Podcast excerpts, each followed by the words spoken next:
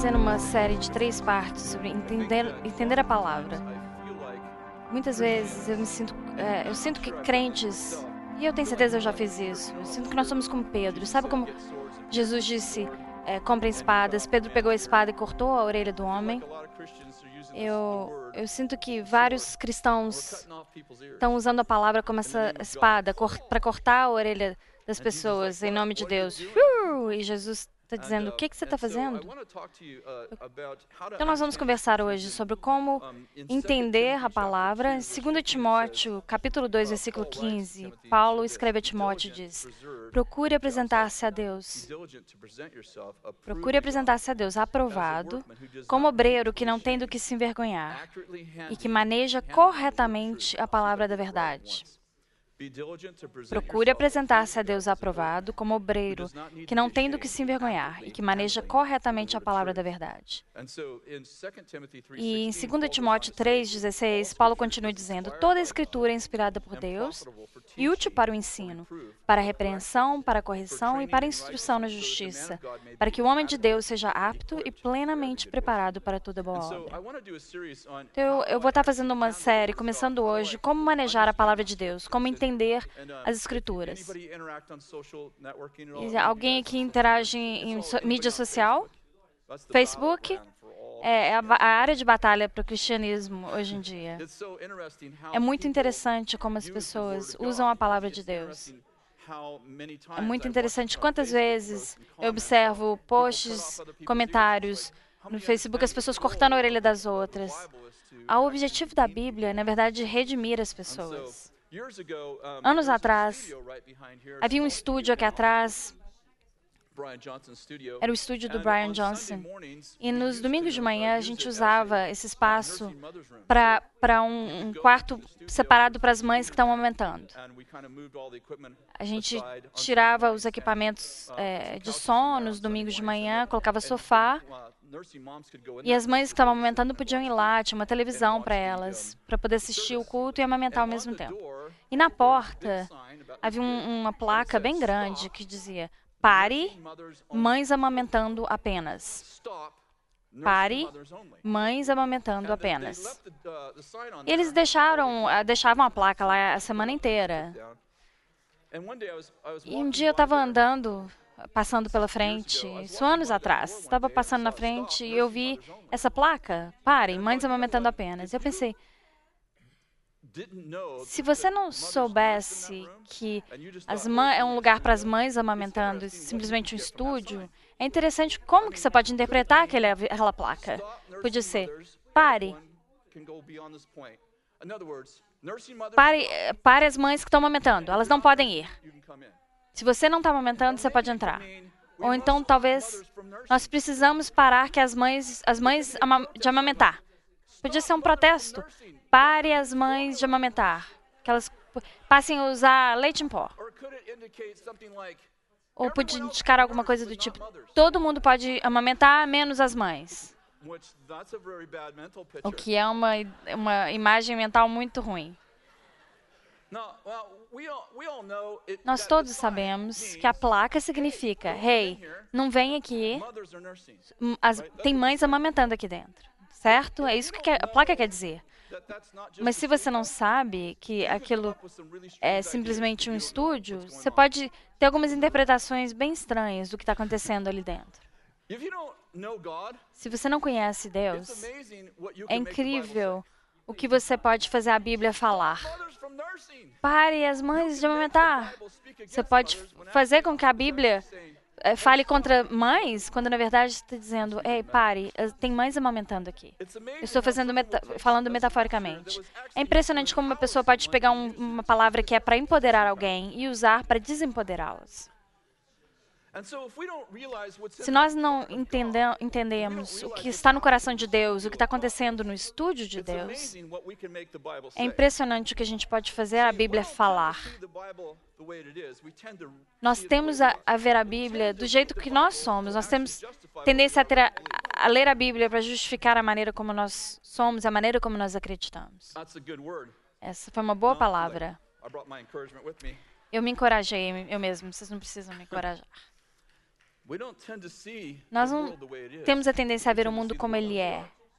Temos a, a tendência a ver o mundo como nós somos. E temos uma tendência a espiritualizar as nossas disfunções.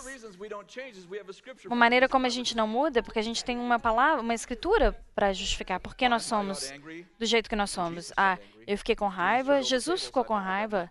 Jesus virou as mesas, eu nunca fiz isso. Eu não preciso de uma aula para gestão de, de raiva. Eu só preciso do versículo certo. Então eu quero gastar, passar algumas sessões com vocês falando sobre como eu pego a espada. Ah, oh, eu peguei a palavra. Eu peguei a espada, eu li a palavra. Muito bom. Quantas pessoas perderam as orelhas ao seu, ao seu redor? Quantas pessoas você usou a espada para cortar o ouvido e eles não querem mais ouvir a Deus porque você cortou a orelha deles?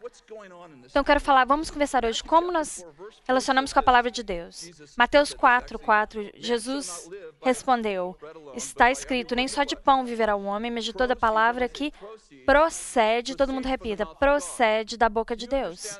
Você entende? Não é o que Deus disse, mas é o que Deus está dizendo, que na verdade é o pão para sua alma.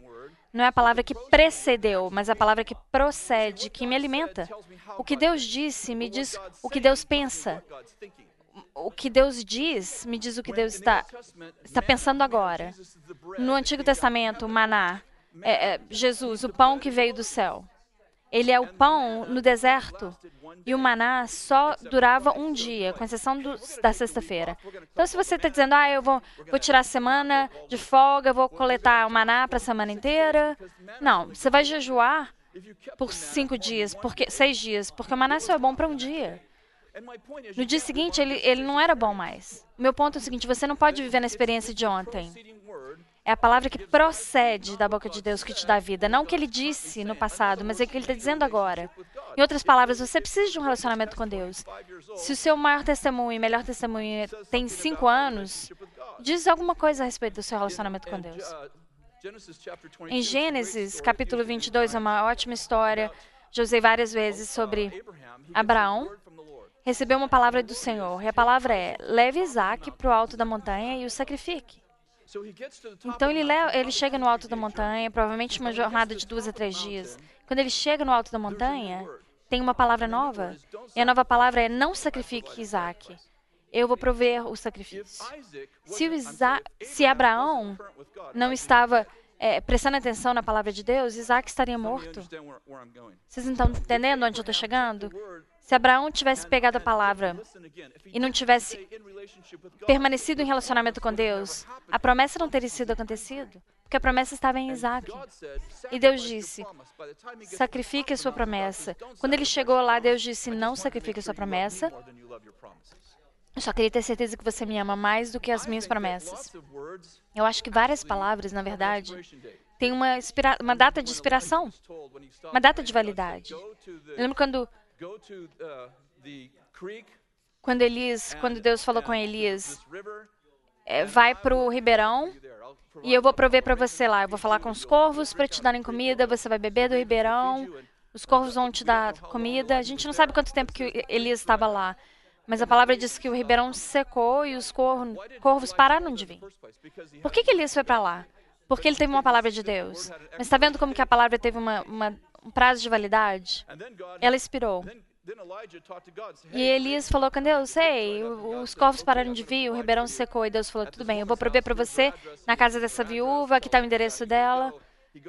Diz para ele onde ir. Ele vai lá e diz: ah, você, para você prover para mim, o único problema é que ela não tinha comida. E Elias entendeu que a provisão dele não estava na viúva, estava na palavra.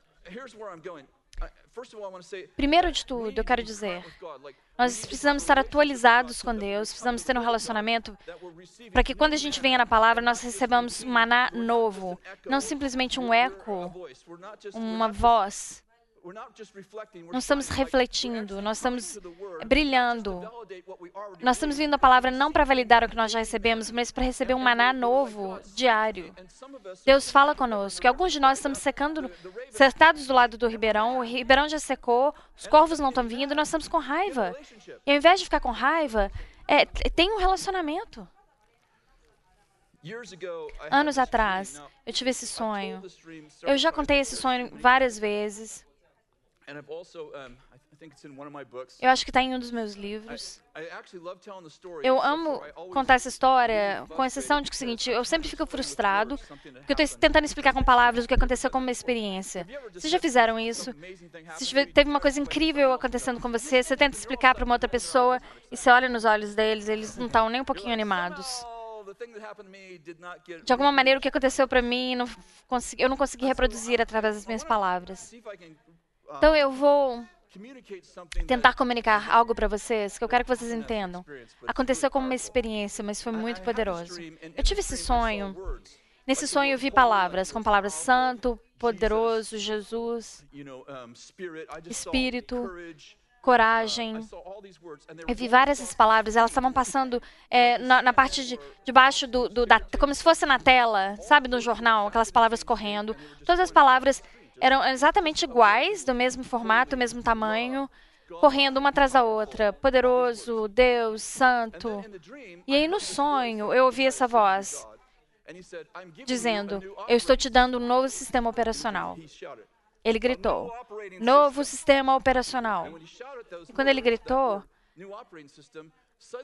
de repente as palavras ao invés de estar vindo redor, eh, na tela de um lado para o outro, elas começaram a cair como chuva. E aí que fica interessante, elas eram de tamanhos diferentes. Algumas eram bem grandes, outras eram pequenas, e elas estavam vivas. Eu sei que soa estranho, mas elas estavam vivas, estavam virando de um lado para o outro. Como um carro, você olha um, você levanta o capô, você consegue ver o motor, você vê uma visão da carro. Você abre a porta, vê por dentro, você pode ver uma outra visão. Por baixo do capô, você vê, eh, por baixo do carro, você vê uma outra visão. Cada palavra tinha várias dimensões diferentes. Cada lado que eu olhava, a palavra coragem tinha perspectivas diferentes. Cada vez que eu olhava, cada vez que a palavra virava, eu vi uma revelação completamente diferente da mesma palavra. E aí a palavra começou a me convidar para entrar. Então eu vi a palavra coragem no sonho. E a palavra estava virando e estava viva e estava viva. E eu respirei, inspirei a palavra e a palavra entrou dentro de mim. E de repente eu me tornei corajoso. E o Senhor disse no sonho: cada palavra é um convite para uma experiência. Foi, foi muito doido.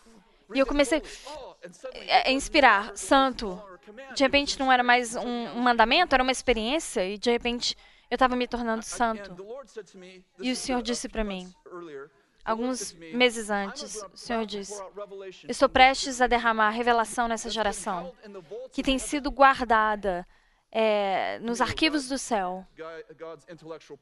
Deus tem direitos autorais guardados no céu, que foram, foram guardados na eternidade.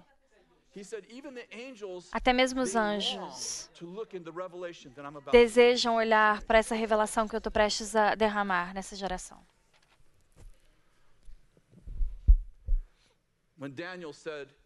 Quando Daniel disse nos últimos dias o conhecimento aumentaria, eles não estavam falando sobre a internet. Eles estavam falando sobre o conhecimento da glória de Deus.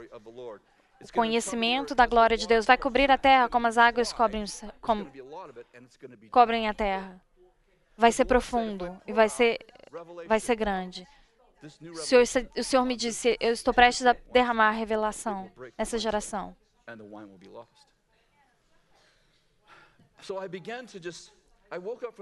Então eu acordei do sonho, literalmente no próximo dia, quando eu abri a minha Bíblia. Era como. Ou, ou eu estava usando óculos novos, ou os óculos que eu usava antes foram tirados. Mas eu vi a Bíblia completamente diferente.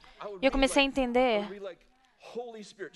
Por exemplo, a palavra, as duas palavras, Espírito Santo não era mais um, um comando para ser santo, era um convite para inspirar a palavra e me tornar e se tornar uma realidade. Cada palavra era como um, um portal para uma experiência nova. Não a palavra o, a. Estou sendo ridículo, mas cada palavra Era um convite para uma experiência. Era um convite para uma experiência. Vem cá, respira. Oh, eu me tornei corajoso, eu me tornei cheio de misericórdia. Eu percebi que a palavra de Deus é viva e ativa. A palavra de Deus é viva, não somente viva, é viva e ativa. Não simplesmente ativa lá, mas ativa em mim. Começou a agir dentro de mim. Alguém disse que se você basear a sua experiência com, eh, com, Deus em uma experiência, você pode ser enganado. É verdade, mas se você lê a palavra de Deus sem experiência, você já está enganado. O objetivo da Bíblia não é para que você decore a Bíblia, é para que você conheça o autor.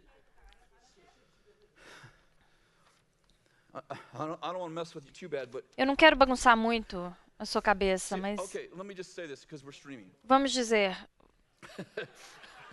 Deixa eu te dizer isso, já que a gente está gravando.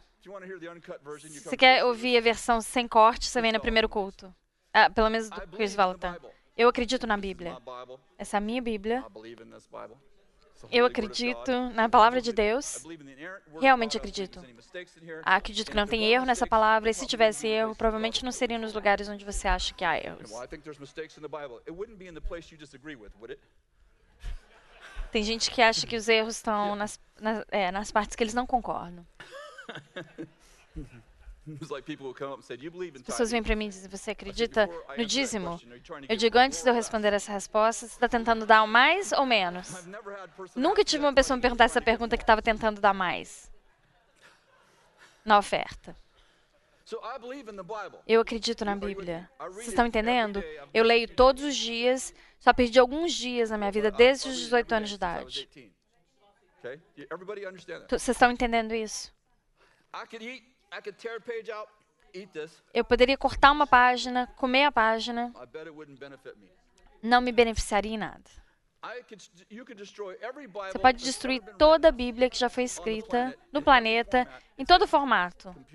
Papel, computador, iPad, o que for. Você não destruiria a palavra de Deus. Porque a palavra de Deus era, antes de haver a imprensa, antes de qualquer pessoa escrever uma palavra em papel, colocar em qualquer formato, a palavra de Deus já era. e será muito depois que a terra se for. Então eu gostaria de sugerir para você que essa é a palavra de Deus, mas a palavra de Deus não é tinta no papel. A palavra de Deus é viva e ativa.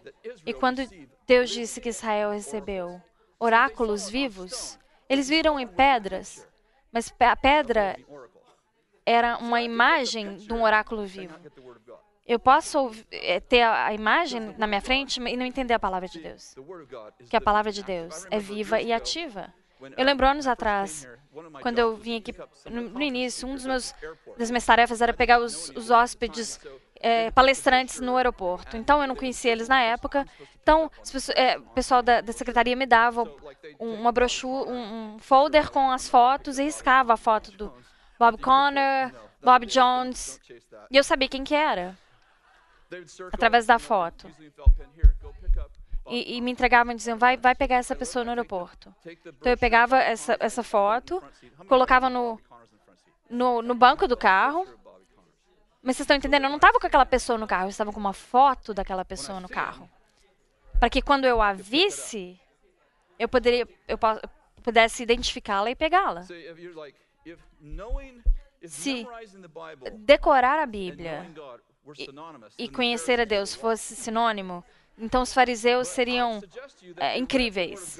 Mas eu quero sugerir para vocês: eles liam a palavra de Deus, mas quando a palavra de Deus estava na frente deles, quando a palavra se tornou carne, quando a palavra se tornou carne,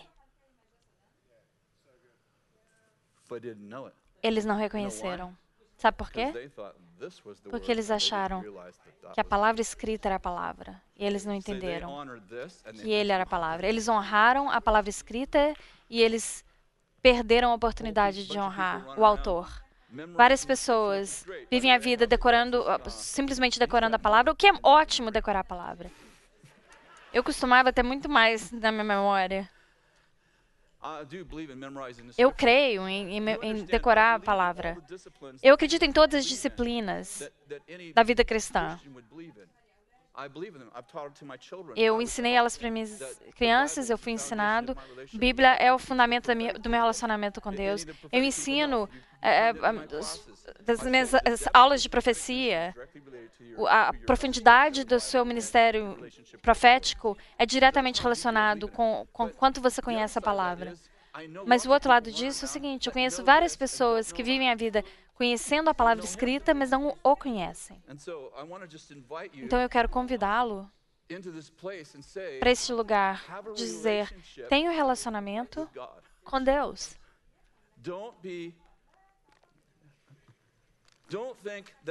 Não pense que você conhece porque você decora.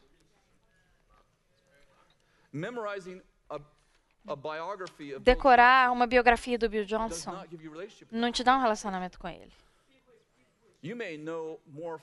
Talvez você saiba mais fatos da vida dele do que eu, sem o conhecer. Obrigado por totalmente por nos confundir totalmente. De volta ao meu sonho. Você lembra no sonho? Eu vi Algumas das palavras eram pequenas e outras palavras eram maiores, algumas eram gigantes. E Isaías 28, 10 diz o seguinte: Pois o que se diz é ordem sobre ordem, preceito sobre preceito, linha sobre linha um pouco aqui e um pouco ali. Uh, em Mateus 23, 23, Jesus diz para os fariseus e escribas: Hipócritas, vocês dão dízimo do hortelã, do endro e do cominho, mas têm negligenciado os preceitos mais importantes da lei: a justiça, a misericórdia e a fidelidade. Vocês devem praticar essas coisas sem omitir aquelas. Mais um antes de eu explicar isso, onde eu estou indo. 1 Coríntios 13, 13 diz: Assim permanecem agora estes três: a fé, a esperança e o amor. O maior deles, porém, é o amor. Sabe o que é perversão? Perversão é versão errada. Se você pegar sexo e coloca no, na aliança, você tem a expressão mais bonita da, da, do relacionamento dentro da aliança entre homem e mulher. E fora, de, é, a partir desse amor, vem pessoas. Para que as pessoas sejam a manifestação de um encontro amoroso, de amor através da sexualidade que é construída através de intimidade. Mas se você pegar sexo e tirar fora da aliança, se torna uma das coisas, uma das forças mais destrutivas no planeta. Tem alguma coisa errada com sexo? Não. O problema é a, a versão errada, é a perversão. Você pegou a versão errada do ato certo. Então, Fé, amor e esperança, mas o maior deles é o quê? É o amor. Fé, verdade, esperança, verdade, amor, verdade. Mas o maior é o amor. Jesus disse para os fariseus: Ah, vocês dão um dízimo? Ótimo, isso é muito bom. Mas as coisas que pesam mais, que são mais importantes no espírito, você negligencia. Justiça, misericórdia e fidelidade. Você não faz essas coisas. Você devia fazer essas coisas, o dízimo, mas você vai deixar alguma coisa por fora? Não devia ser justiça, misericórdia e fidelidade. Porque essas coisas é, pesam mais. Se lembra no meu sonho, algumas das palavras eram grandes, algumas eram pequenas.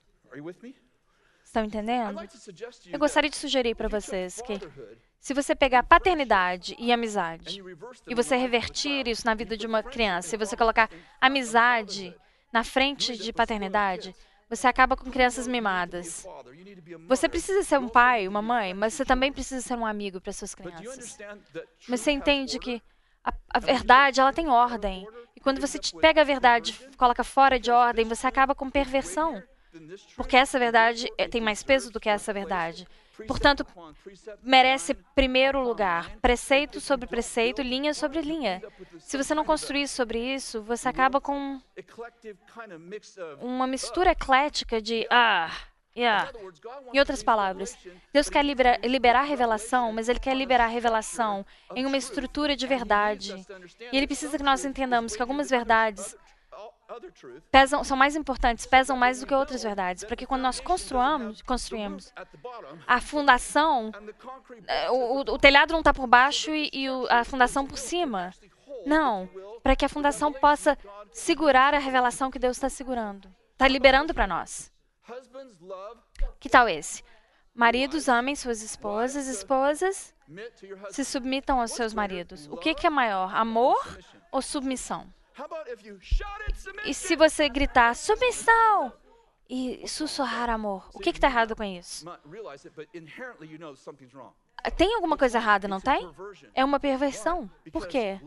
Porque amor é, é mais importante, é maior.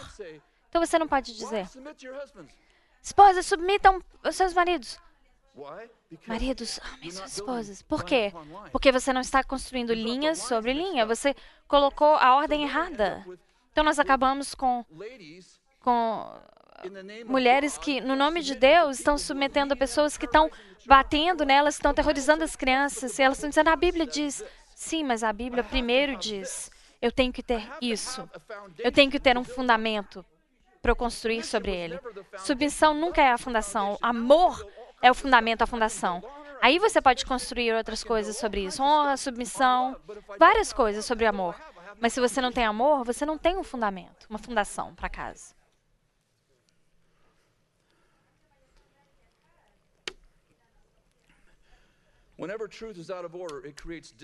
Sempre que a verdade está fora de ordem, cria desordem. Ok, Bíblia. Que tal esse? A Bíblia nas mãos do, do diabo não é verdade. Deixa eu explicar da maneira como Jesus explicou. Que tal isso? A palavra mata, mas o Espírito dá vida. Jesus disse dessa maneira. Ele diz algo bem poderoso. Você procura as palavras porque você acha que nelas você tem vida eterna. E elas testemunham de mim. Você procura na palavra porque você acha que você tem vida nelas. Mas elas lidam a mim, mas você não veio a mim. Lembra quando Jesus, em Lucas 4 e Mateus 4, quando Jesus é levado pelo Espírito Santo ao deserto para ser tentado pelo diabo? Com o que, que o diabo tenta Jesus? Vocês se lembram? Que tal Lucas capítulo 4, versículo 10? O diabo diz: Está escrito, ele dará ordens aos seus anjos a seu respeito, para o guardarem. Com as mãos eles o segurarão, para que você não tropece em alguma pedra. Você sabe o que, que o diabo fez? Ele está tentando fazer com que Jesus pule do templo para cometer suicídio. Como que ele está fazendo? Ele está usando a Bíblia, um versículo que é, é para proteger, versículo é, no Salmo 91, versículos 11 e 12, foram escritos sobre Jesus. Antes de ser escrito sobre você. Foi escrito para proteger Jesus. A mesma palavra que foi usada para proteger Jesus ele dará ordem aos seus anjos para te proteger. Isso foi escrito sobre Jesus, primeiro de tudo. Foi escrito para proteger Jesus. O diabo usou no deserto para tentar convencê-lo a, com a cometer suicídio. Ele usou a Bíblia porque ele conhece a Bíblia melhor do que você. Ele usou a Bíblia e ele disse: Está escrito. E o que, que Jesus diz? fez? Ele usou a Bíblia. Ele falou: Mas também está escrito: Não põe à prova o Senhor, o seu Deus. Jesus disse: É, eu tenho uma dessas. Uh!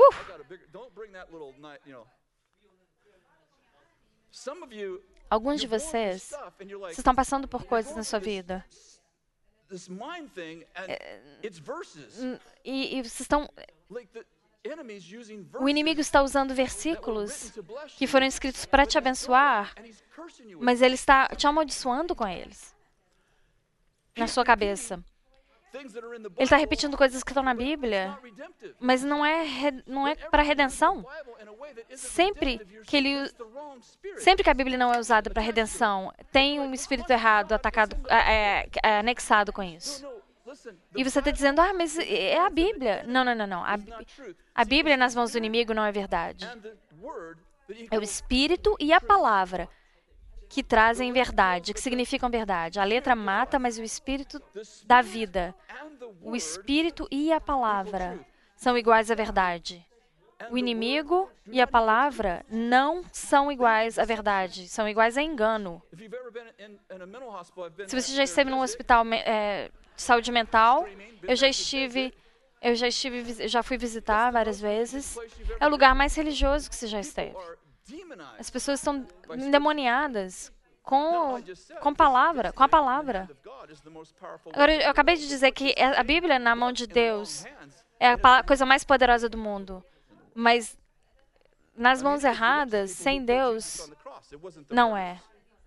Foi, foram as pessoas religiosas que colocaram Jesus na cruz. Não os adúlteros, assassinos. Não. Foram os fariseus. E eles o colocaram lá porque eles interpretaram errada a palavra. Eles abusaram a palavra, usaram de maneira incorreta.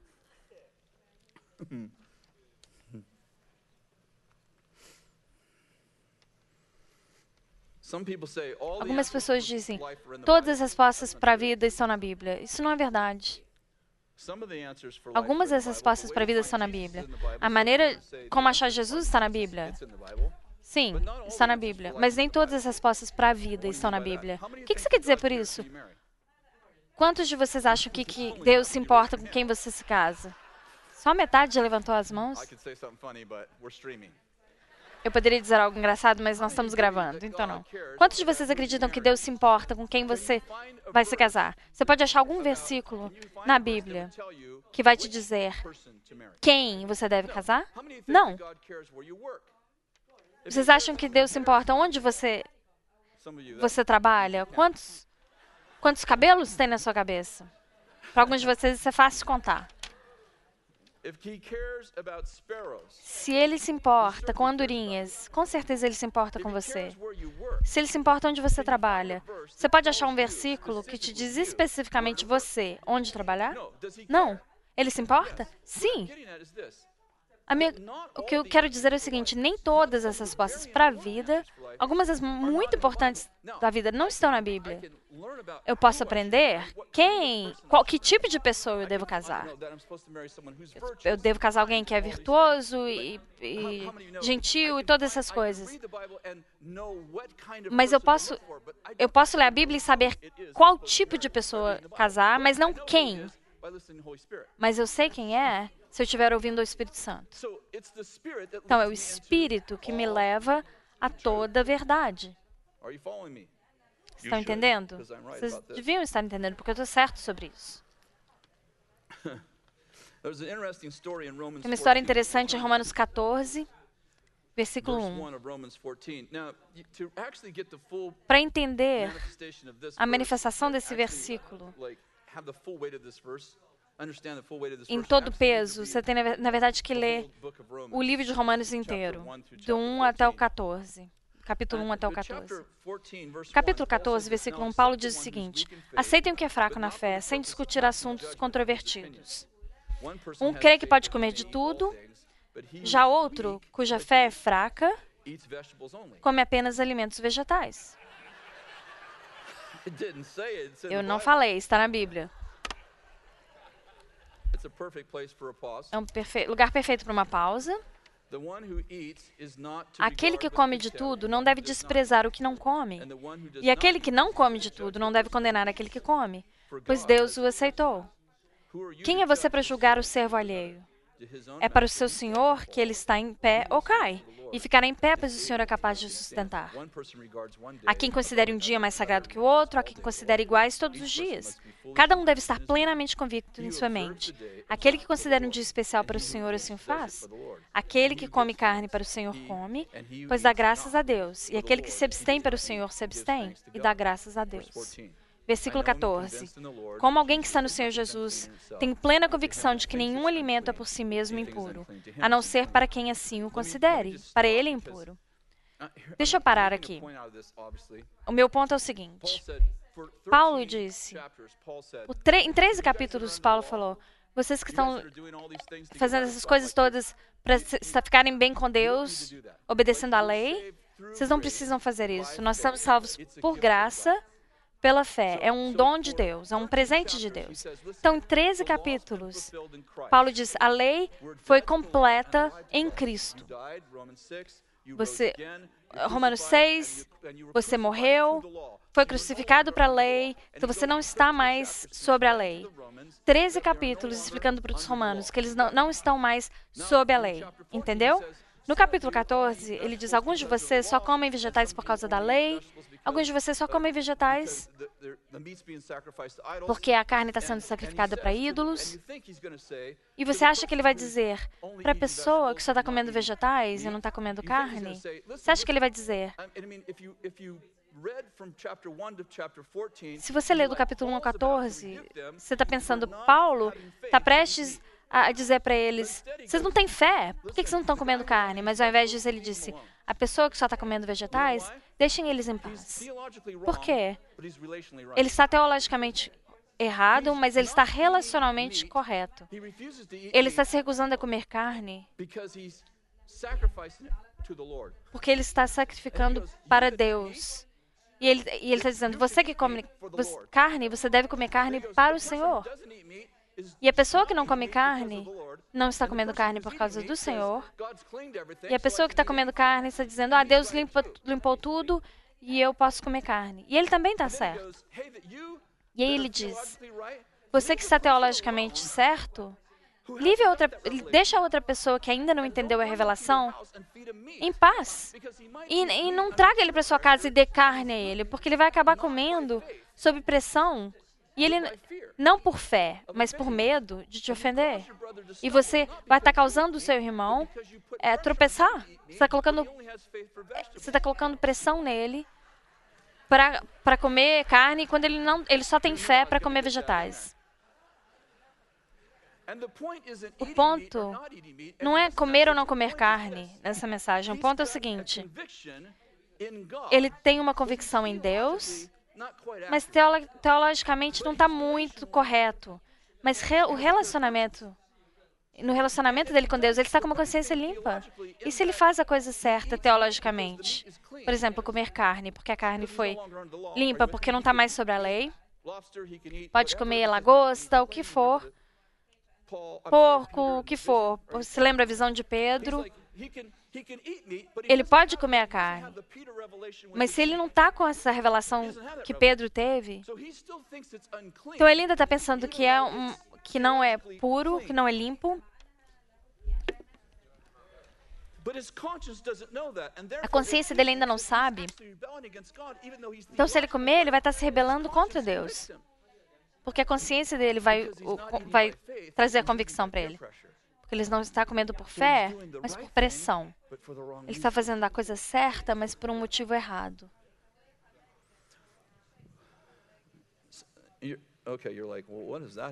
Estão dizendo, o que, que isso tem a ver comigo?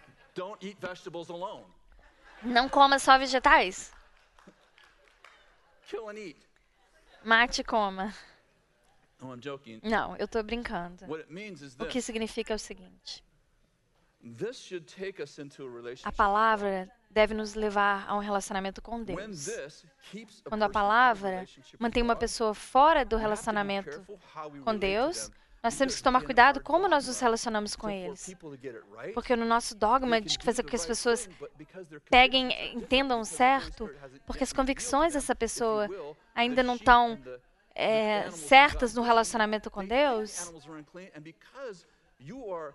eles acham que, que os animais não estavam limpos. Como tem pressão para eles fazerem uma coisa que eles ainda não sabem que estão certas. O que eu estou querendo dizer é o seguinte: nosso relacionamento com Deus é tão importante. Nós temos que garantir que nós não violemos a revelação de outras pessoas. Então, quando o homem vem para Jesus e diz o que eu devo fazer para ser salvo, o que, que, que o que, que ele diz para ele? Ele diz: O que, que a palavra te diz? Ele podia ter dado para ele: Senta, filho. Podia ter falado: Eu tenho 400 eh, capítulos para te ler. Não. Ele pergunta: O que você entende que você deve fazer? Ele disse: Eu sei que eu tenho que fazer isso, isso, isso. Ele falou: Então faz isso. Ele, aí o, o homem responde: Ah, eu já fiz isso. Aí Jesus disse: Oh, você quer mais? E aí o que, que ele faz? Ele diz para ele: Venda tudo que você tem e dê aos pobres. Não tem nenhum versículo que diz isso no Antigo Testamento.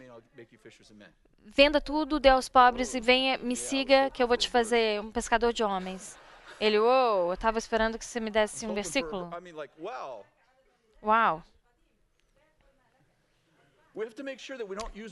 Temos que tomar cuidado para que nós não usemos a nossa espada para cortar as orelhas das pessoas no nome de estar certo. Temos que entender que nós podemos inspirar as pessoas, mas é o Espírito Santo que as ensina. Essa manhã eu estou dividindo informações com vocês, eu estou inspirando, mas é o Espírito Santo que, que é o seu mestre, que é o seu professor.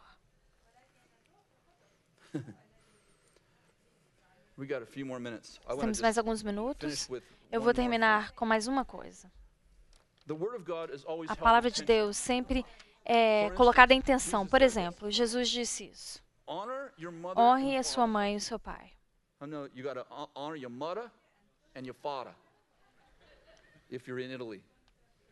Honre a sua mãe e o seu pai, para você ter boa vida. Uma longa vida. later, he says, "Unless Três capítulos depois ele diz: a menos que você odeie a sua mãe, o seu pai, sua irmã e seu disciple." irmão, você não pode ser meu discípulo. Peraí, peraí, eu honro a minha mãe e meu pai ou eu os odeio? Que tal essa? Paulo diz uh, para os 5, Gálatas, capítulo 5. say to you, Eu, Paulo, digo para você que se você receber a circuncisão. Cristo não tem benefício para você. I, Paul, want you to make sure you know. I, Paul, Eu, write this with my own Paulo, escrevendo isso com a minha própria mão, digo para você que se você for circuncisado, Cristo não tem benefício para você. chapter 16 says, Atos "And capítulo Paul took Timothy, 16 diz: Paulo pegou Timóteo, que tinha um pai grego e uma mãe circumcised him." judia, e o circuncisou. Se eu fosse "Hey, Timóteo, eu ia falar: não, não, não, não, não, peraí, peraí, peraí, peraí, peraí. Galatians 5, 2. Gálatas, capítulo 2. Uou, uou, uou, Você disse que Cristo não vai ter benefício para mim. Não, tira essa faca de perto de mim. Eu tô firme na palavra de Deus. Matthew chapter 6, verse Mateus 13, capítulo 6, versículo Jesus 13. teaches us Jesus nos ensina a orar. "Lead us, Father, lead us not Não nos, não nos é, leve, não from deixe ser evil." tentados, mas. Livre do mal. Livre-nos do mal. in Matthew chapter 4, Mas em Mateus "And capítulo Jesus 4 was led diz: Jesus foi levado ao deserto pelo tempted by the devil." Espírito, com letra maiúscula, para ser tentado pelo 6 it diabo. says, "Pray Peraí, peraí, peraí. Capítulo temptation." 6 diz: ore para que nós não sejamos levados à tentação. Mas o. Espírito levou, o levou ao deserto. Peraí, peraí, eu oro para não ser tentado ou eu vou levado pelo Espírito? Talvez ele nos ensinou isso depois que ele foi tentado, para que isso não acontecesse conosco. In Matthew chapter 5, Mateus capítulo "Satan 5, resist Jesus disse: resista o inimigo. Quem, left also." quem te, John chapter 2, te, te esbofetear de um lado, dê outro, o outro lado. Mas Jesus fez um chicote em casa, que valeria muito no eBay hoje, feito em ca caseiro. Ele foi no templo. O que, que ele fez com as pessoas? Não. Ele deu, deu o outro lado da face? Não. Ele expulsou elas do templo. Eu já vi pessoas dizendo: ah, não, mas ele não, ele não bateu em ninguém, ele é Jesus. Hum, não, ele assustou bem eles. Eu viro outra, dou outra face? Ou eu faço um chicote e expulso eles?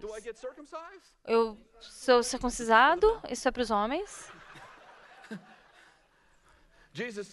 Jesus disse para os discípulos: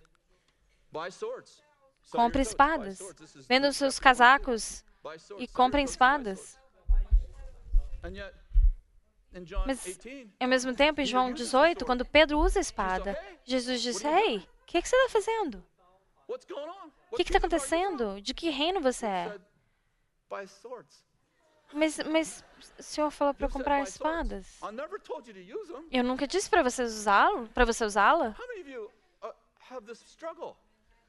Quantos de vocês têm essa luta, essa batalha? Tem centenas desses paradoxos na Bíblia. Eu faço isso ou eu faço aquilo? Eu amo a minha mãe, mãezinha, ou eu odeio a minha mãezinha?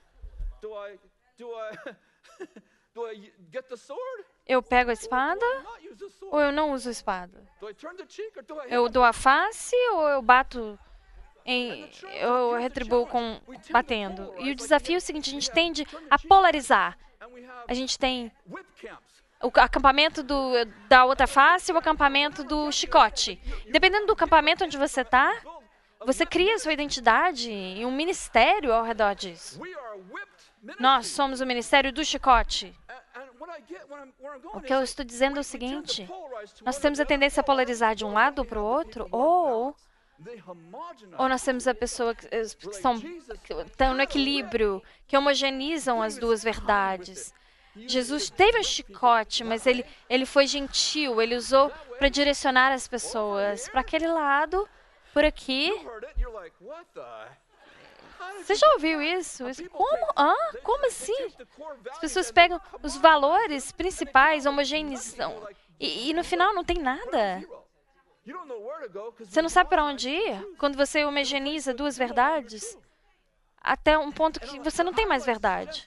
Gostaria de sugerir que uma das maneiras que a gente lida é, com a curar a palavra de Deus é quando a gente tem o Espírito Santo nos ensinando quando aplicar isso. Isso é verdade 100% das vezes. Isso é verdade. 100% E o outro lado, isso é verdade 100% das vezes. E eu não tenho que reconciliar um lado com o outro quando o Espírito Santo está me dizendo. Eu não tenho nem que pensar como aquilo se aplica, porque o Espírito Santo está me dizendo para fazer isso desse lado aqui. Quando eu estou fazendo o polo, o, o, o oposto, eu não tenho nem que me preocupar com o que está do outro lado, porque o Espírito Santo me falou. E estou fazendo isso agora. Apesar de que eu sei que o outro oposto também é verdade. Então, todo ano eu ensino isso para o primeiro ano da escola de ministério.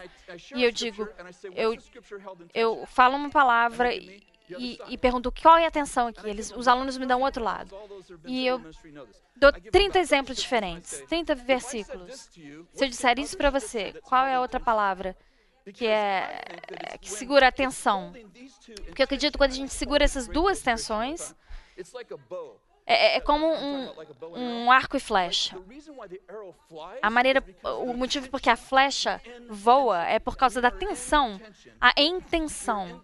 Nós somos intenção, intencionais. Essas duas verdades é intenção. A gente não tenta homogeneizar. A gente cri- cria atenção e é isso que faz a flecha voar. Porque nós confiamos em Jesus para me dizer quando dizer isso.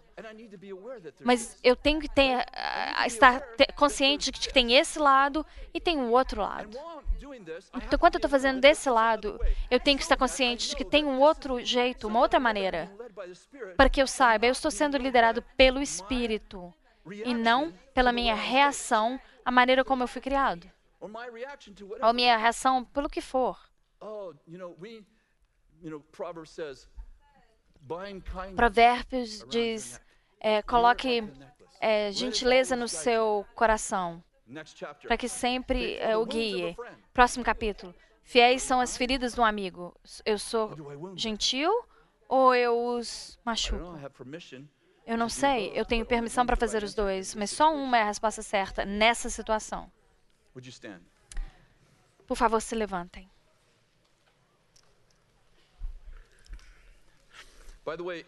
Por sinal, know se você não sabe, vocês conhecem essa palavra, mas não a outra palavra, coloque essa palavra na, no Facebook. Within 15 minutes, you'll 15 know the minutos você vai saber a outra palavra. Coloque a sua mão no seu coração. Espírito Santo, nós liberamos agora a revelação de Jesus Cristo que você traz para para cada um de Deus, que os olhos do nosso coração sejam é, do. iluminados, para que a nossa cabeça saiba o que fazer. E eu oro, Senhor, para que pelo Espírito nós possamos ir a lugares os quais a nossa mente nunca pode nos levar. Que a nossa mente se torne um grande servo, mas não o nosso mestre. Que o Senhor seja o nosso mestre e nos direcione e nos corrija e nos lidere em, em toda a verdade. E divida conosco coisas que ainda estão por vir. Em nome de Jesus, todos digam: Eu recebo, recebo isso para mim. Amém. Tenha um ótimo dia.